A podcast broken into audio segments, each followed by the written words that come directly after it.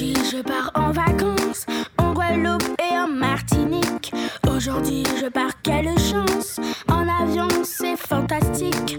Avec mon père et ma mère, ma petite soeur, mon petit frère, et puis les amis aussi. Chris Angel, Téchan et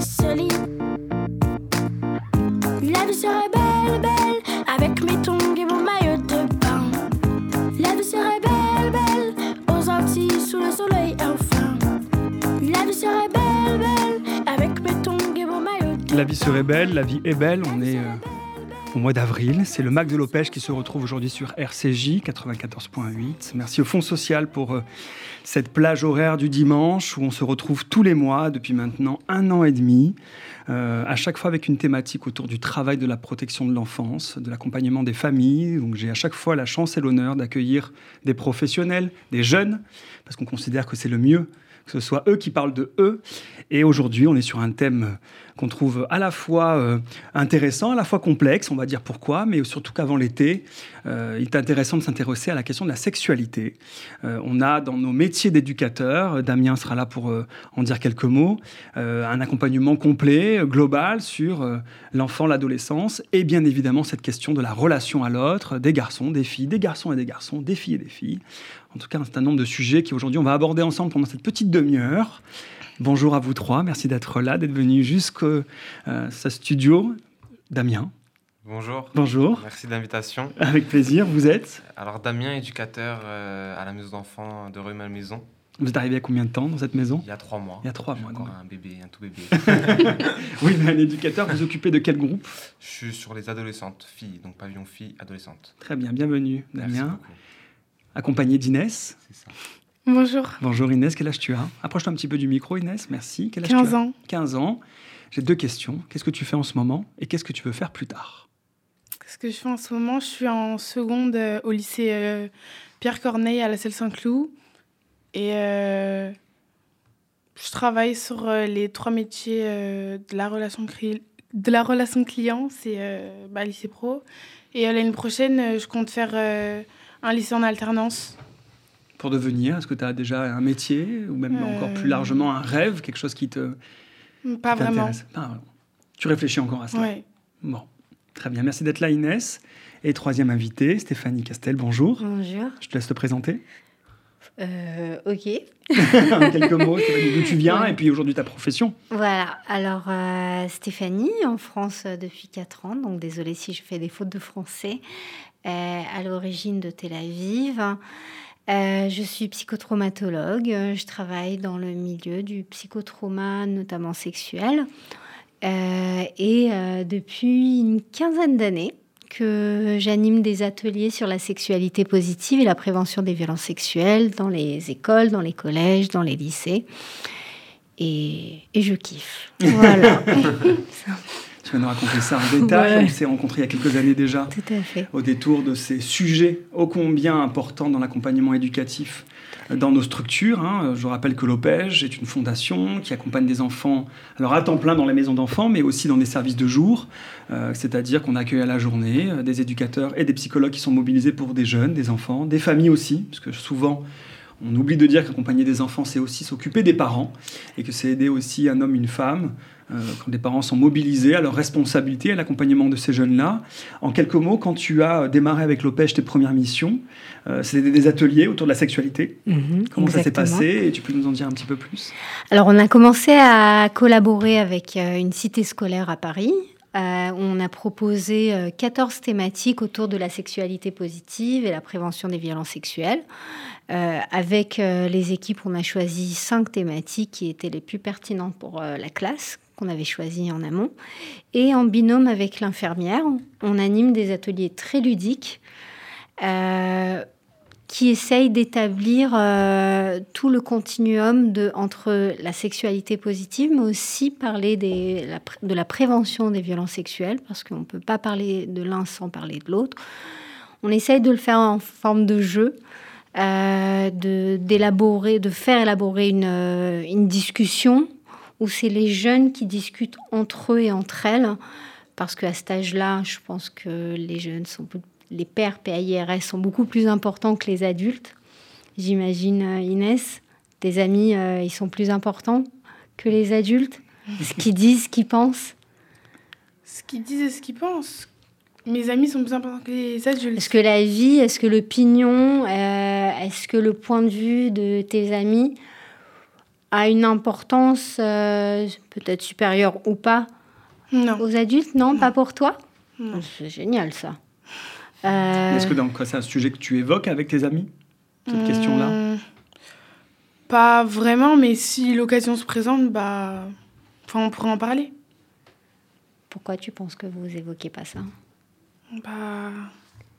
Les sujets sur la sexualité Bah. Parce que ça nous importe peu.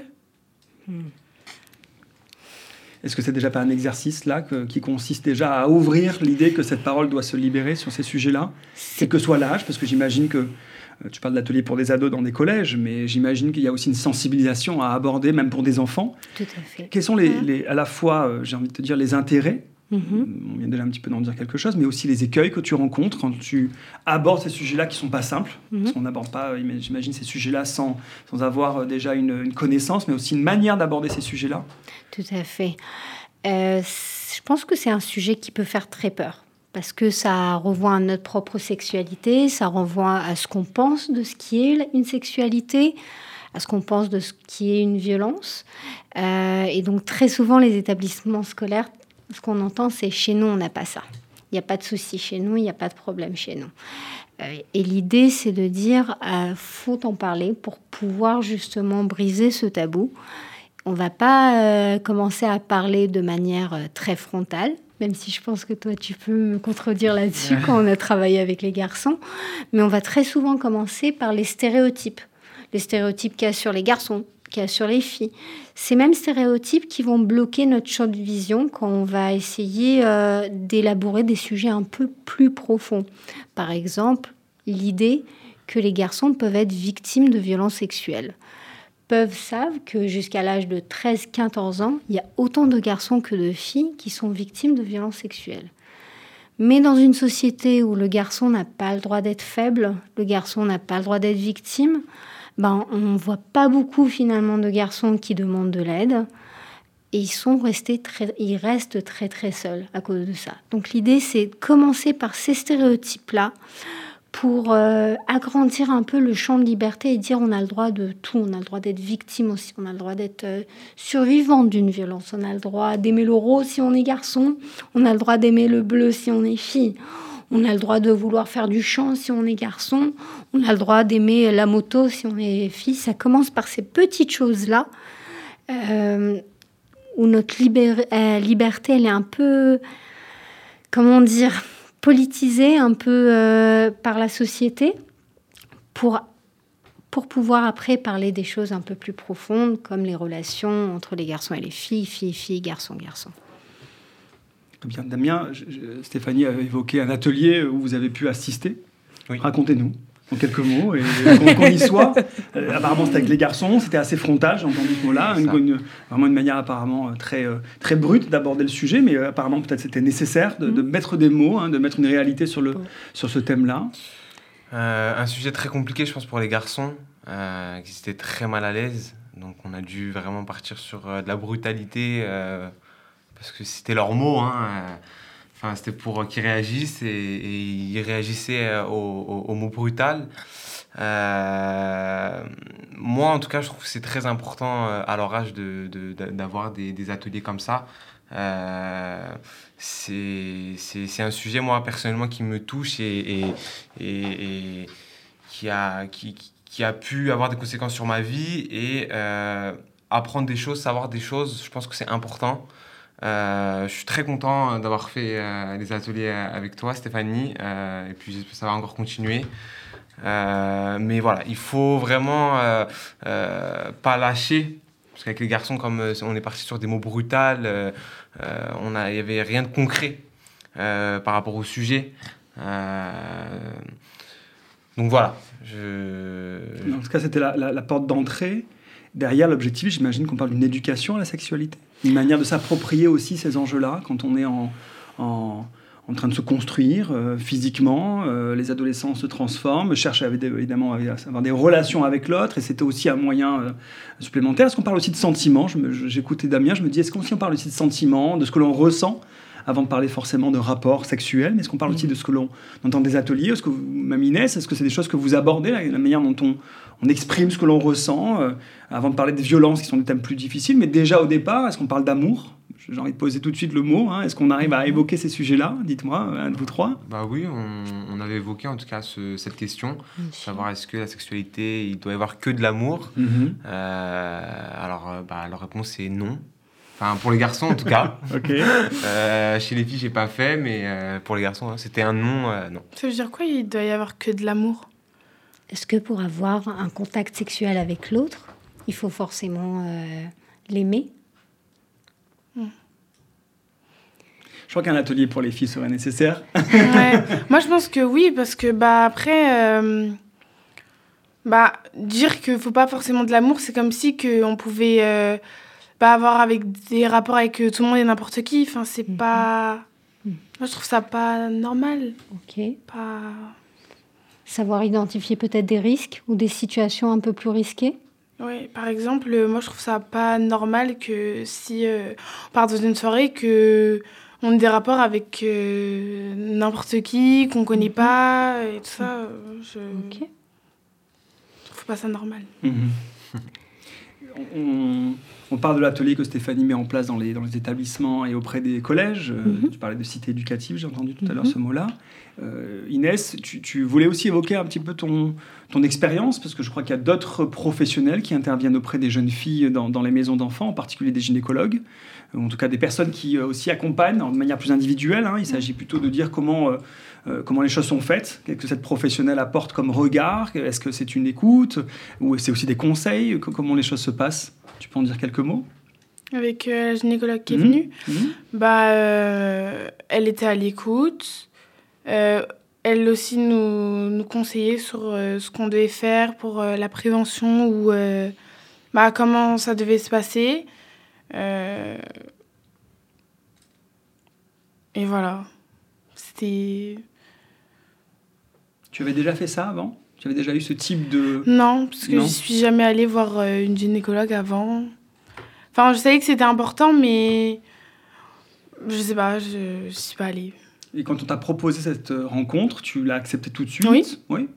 J'étais pas fermée, j'y suis allée. On sent comme ça un enthousiasme, Stéphanie et Damien, un enthousiasme pour les jeunes. Euh, vous, éducateur depuis quelques années, euh, même si ça fait trois mois à l'Opège.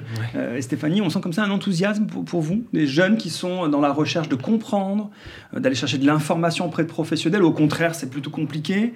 Même avec ses parents, est-ce que c'est un sujet qu'on peut aborder? Enfin voilà, quelles est un petit peu là, les ressources que les jeunes ont autour d'eux, à la fois pour comprendre, à la fois pour aussi peut-être, on a beaucoup entendu parler de prévention.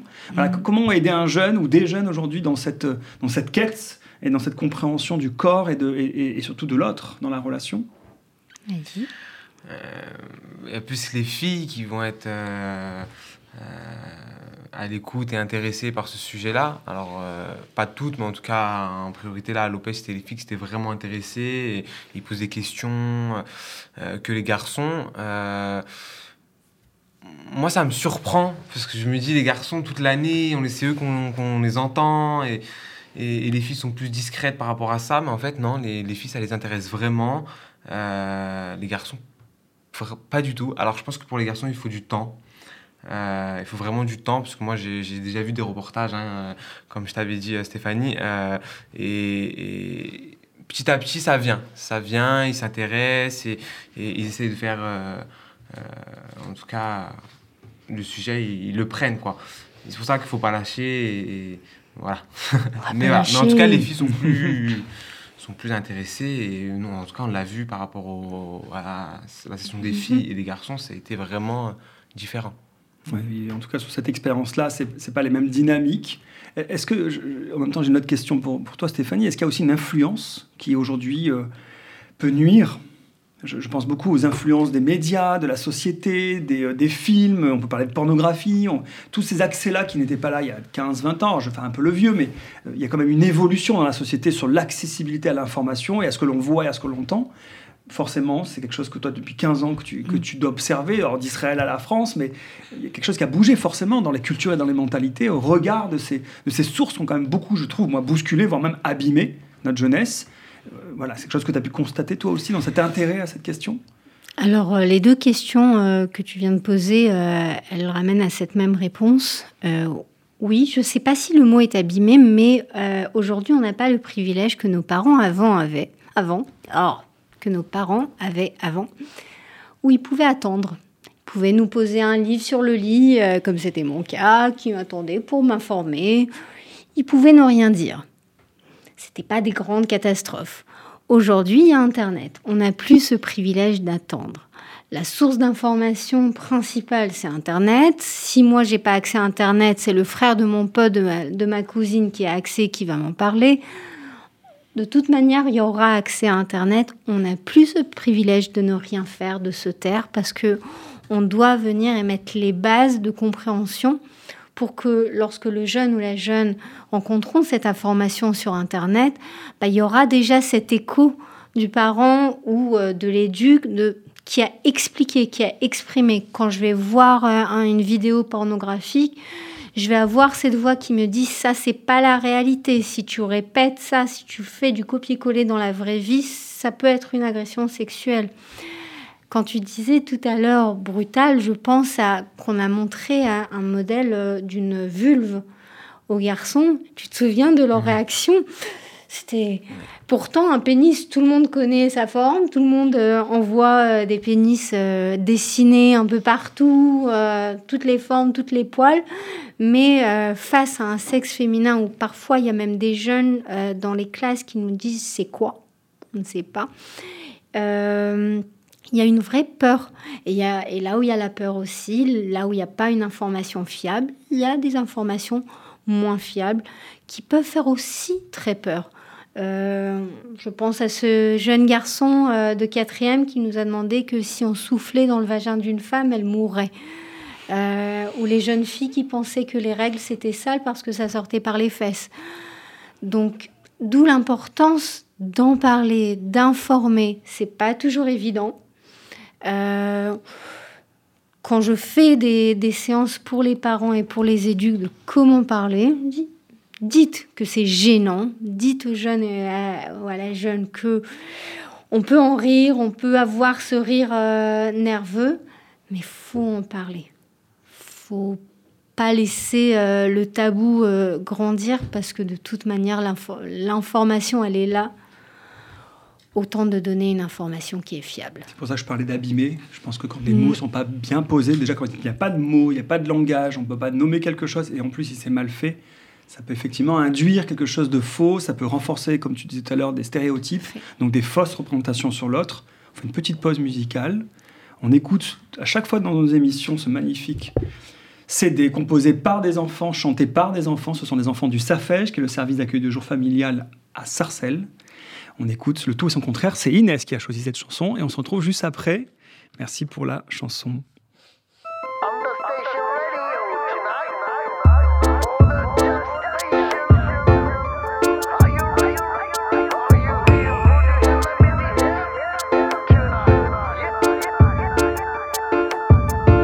j'ai la flemme, que j'habite dans un HLM parce que j'ai la haine, toujours à la traîne ou alors pas trac parce que j'ai le trac. Tic tac, tic tac, je sens que je craque. Mais il y a des jours où j'ai la patate, où je suis joyeux, heureux comme un lion, sorti de sa cage ou de sa prison.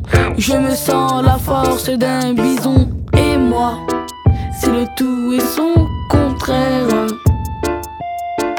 Le blanc le noir, l'ombre ou la lumière.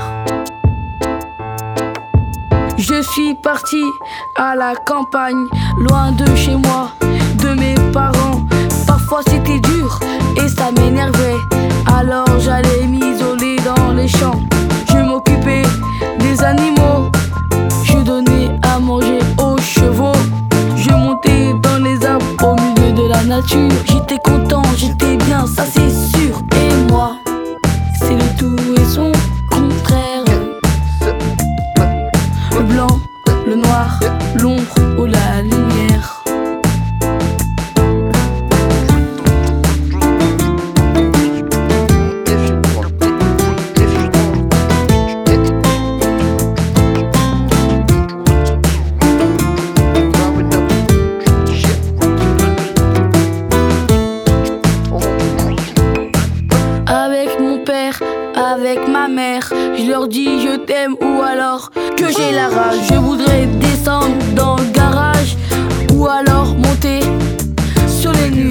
manger des Deuxième partie du Mac de Lopez, on est au mois d'avril, on est entouré de Damien, éducateur à la Maison, et Inès, une jeune fille de cette belle et grande maison qui est située dans les Hauts-de-Seine, et Stéphanie Castel, psychologue hein, qui intervient auprès des jeunes, auprès des éducateurs, euh, à au sein de la Fondation OPEJ. Tu l'as pas dit tout à l'heure, mais aussi on a tout à l'heure euh, entendu que tu intervenir très bientôt avec les mouvements de jeunesse euh, en préparation des colonies de vacances, hein, les fameux ACM, accueil collectif de mineurs, pour sensibiliser les directeurs, les assistants sanitaires sur cette grande question de la santé des enfants et en particulier la question de l'enfant en souffrance, mais aussi de tout ce qui touche à la sexualité. Pendant la pause musicale, on ne s'est pas trompé tout à l'heure, on a dit il faut du temps. Hein, Damien a dit il faut du temps. Inès a une révélation, elle a dit Je me suis trompé. je t'ai dit quoi avant le début de l'émission On a le droit de se tromper ici. Qu'est-ce que tu voulais nous dire? Euh, Que au début de l'émission, j'avais pas vraiment bien compris la question. Que en fait, ça parlait de d'en même temps de la sexualité et des euh, actes, mais aussi de la violence. Et bah, j'avais pas vraiment compris. Et je dis que ça m'apportait peu, mais c'est pas. Enfin, comme j'avais pas compris, je disais que ça m'apportait peu plus par rapport au aux euh, actes sexuels que par rapport aux violences. Et qu'est-ce que tu voulais dire sur la violence alors bah que, Par exemple, avec euh, certaines jeunes, on poste souvent dans nos stories, euh, bah, on dénonce les personnes qui se font violenter ou agresser ou peu importe. J'essaye d'en parler au, au, maximum avec certaines jeunes avec qui je m'entends bien que ça nous touche. On n'en parle pas forcément avec euh, les professionnels, mais plus entre nous, parce qu'on a une intimité, et, euh, bah, voilà.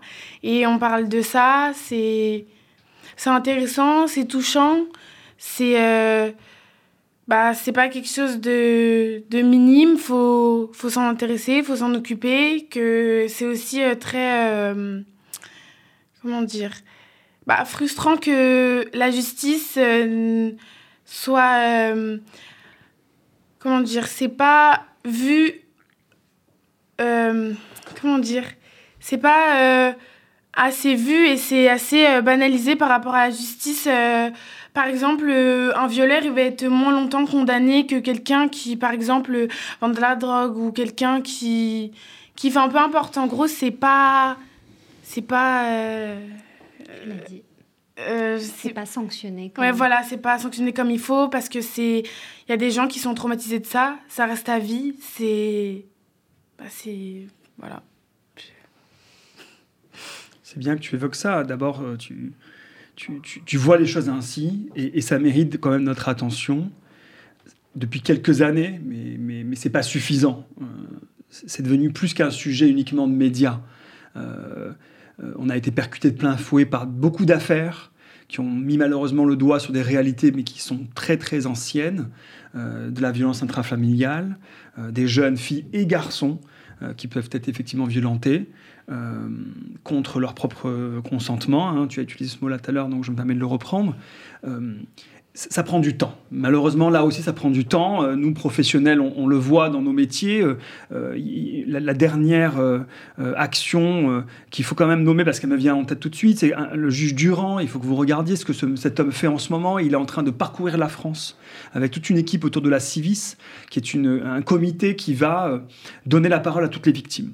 Et sans cette parole, il n'est pas possible, effectivement, de donner une existence euh, à, la violence subie ou vécue, ou en tout cas supposée vécue. Parce que tout le problème, tu viens de le dire à travers cette vignette, c'est-à-dire comment on fait pour savoir si c'est vrai ou si c'est faux, et si c'est vrai, est-ce que c'est suffisamment sanctionné? Il euh, y a effectivement un débat en France. C'est un vrai sujet de société qui, euh, qui, bouscule effectivement les mentalités parce qu'on découvre des choses 10, 20, 30, 40 ans après. On parle beaucoup de prescription. Est-ce que ces choses-là, elles sont prescrites? C'est-à-dire, est-ce qu'elles sont dépassées? Mais, je m'adresse à toi Stéphanie, un traumatisme, euh, quand bien même il dépasse des délais de droit, quand le corps est abîmé, quand l'esprit est abîmé, euh, on ne peut pas régenter cette question-là. On, a entendu, il y a des livres, hein, j'ai en tête des affaires très très lourdes à lire, moi j'ai lu quelques livres qui sont très difficiles là-dessus, euh, où on a 30 ans après des paroles qui se libèrent dans des familles, où on entend des choses qui sont graves. Et, voilà, effectivement, il y, y, a un sujet autour de la justice, c'est très fort d'entendre aujourd'hui Inès l'énoncer. Et nos métiers, justement, c'est de prévenir, d'entendre la parole lorsqu'effectivement elle apparaît dans des instances, parce qu'il faut aussi le dire, on ne peut pas comme ça dire les choses n'importe comment. La police, les éducateurs, sa maîtresse à l'école, son, son professeur au collège, ce sont des personnes qui sont habilitées à faire ce qu'on dit dans notre métier, des signalements, pour éviter que d'abord ça se reproduise, mais surtout pour qu'on puisse entendre les victimes. Et je trouve ça touchant quand on, entend comme ça Inès dire, nous avec nos, jeunes, nos, amis, on, tu as dit, hein, on, on tag sur notre story. Alors pour traduire, hein, qu'on, sur, vos, euh, réseaux sociaux, vous, voilà, vous, relayez cette information pour quelque part aussi un petit peu euh, alerter l'opinion, semble-t-il. Stéphanie, là-dessus, ton regard sur cette, euh, à la fois cette dynamique de jeunes, mais à la fois aussi sur la société traverse par rapport à toutes ces, cette dure réalité.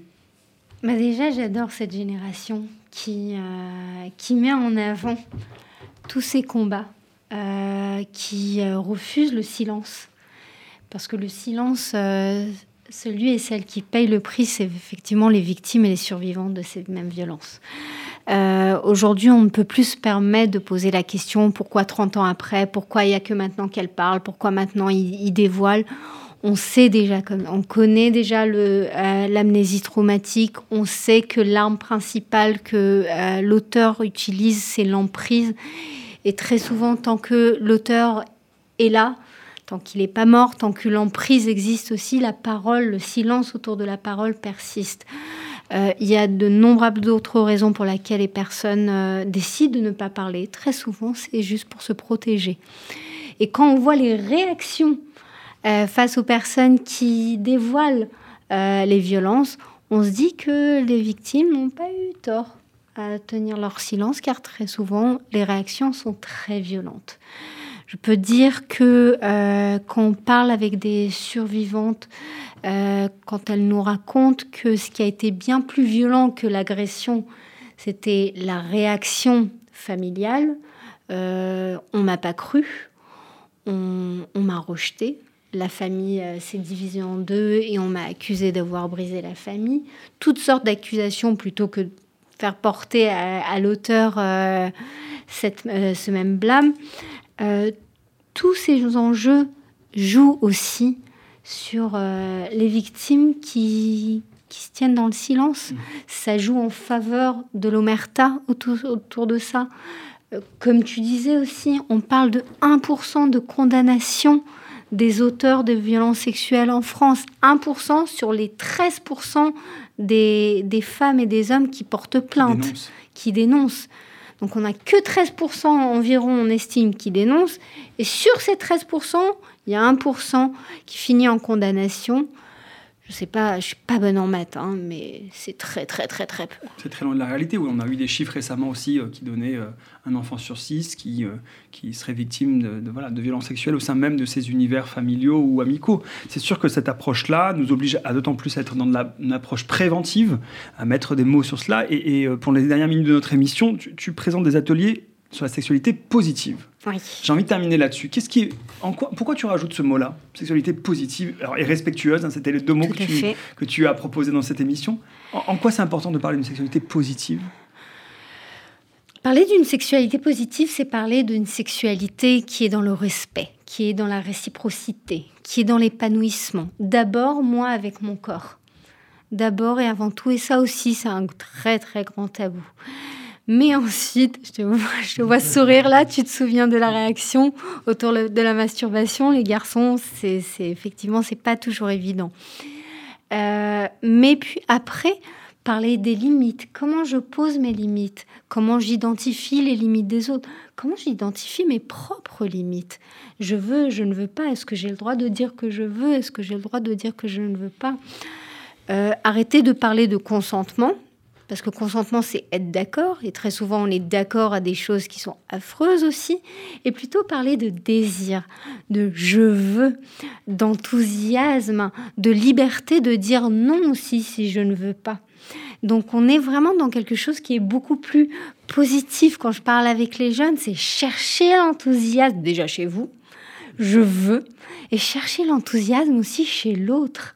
Chercher la volonté de découvrir l'autre, pas que sexuellement, aussi plus tard, comprendre que les limites, elles, elles évoluent, elles évoluent euh, avec l'âge, avec, euh, elle change. Parfois, j'ai envie, parfois, j'ai pas envie. Parfois, aujourd'hui, on m'a énervé, j'ai envie de rien faire. J'ai même pas envie d'un petit bisou. J'ai le droit aussi. donc, quand on est sur, la sur cette notion de positif, c'est parler de pornographie, ne pas dire c'est interdit, mais dire. En de 18 ans, oui. Oui, mais concrètement, euh, est-ce que tu vas dire aux, ados euh, l'alcool c'est interdit? Ils vont boire de l'alcool. C'est interdit dans la règle, mais dans l'usage, on sait bien que. On sait bien Donc que. il vaut mieux être accompagné cela. Et parce qu'on sait que l'interdit ne suffit pas. Exactement. Comment consommer tout en se préservant? Comment se mhm. réaliser que la pornographie, elle a aussi des séquelles euh, neurologiques sur le cerveau? Peut-être consommer de la pornographie féministe qui est moins violente, parce qu'aujourd'hui, la pornographie, c'est d'abord et avant tout de la violence et après de la sexualité. Donc l'idée, c'est vraiment de poser des mots, de qualifier les choses.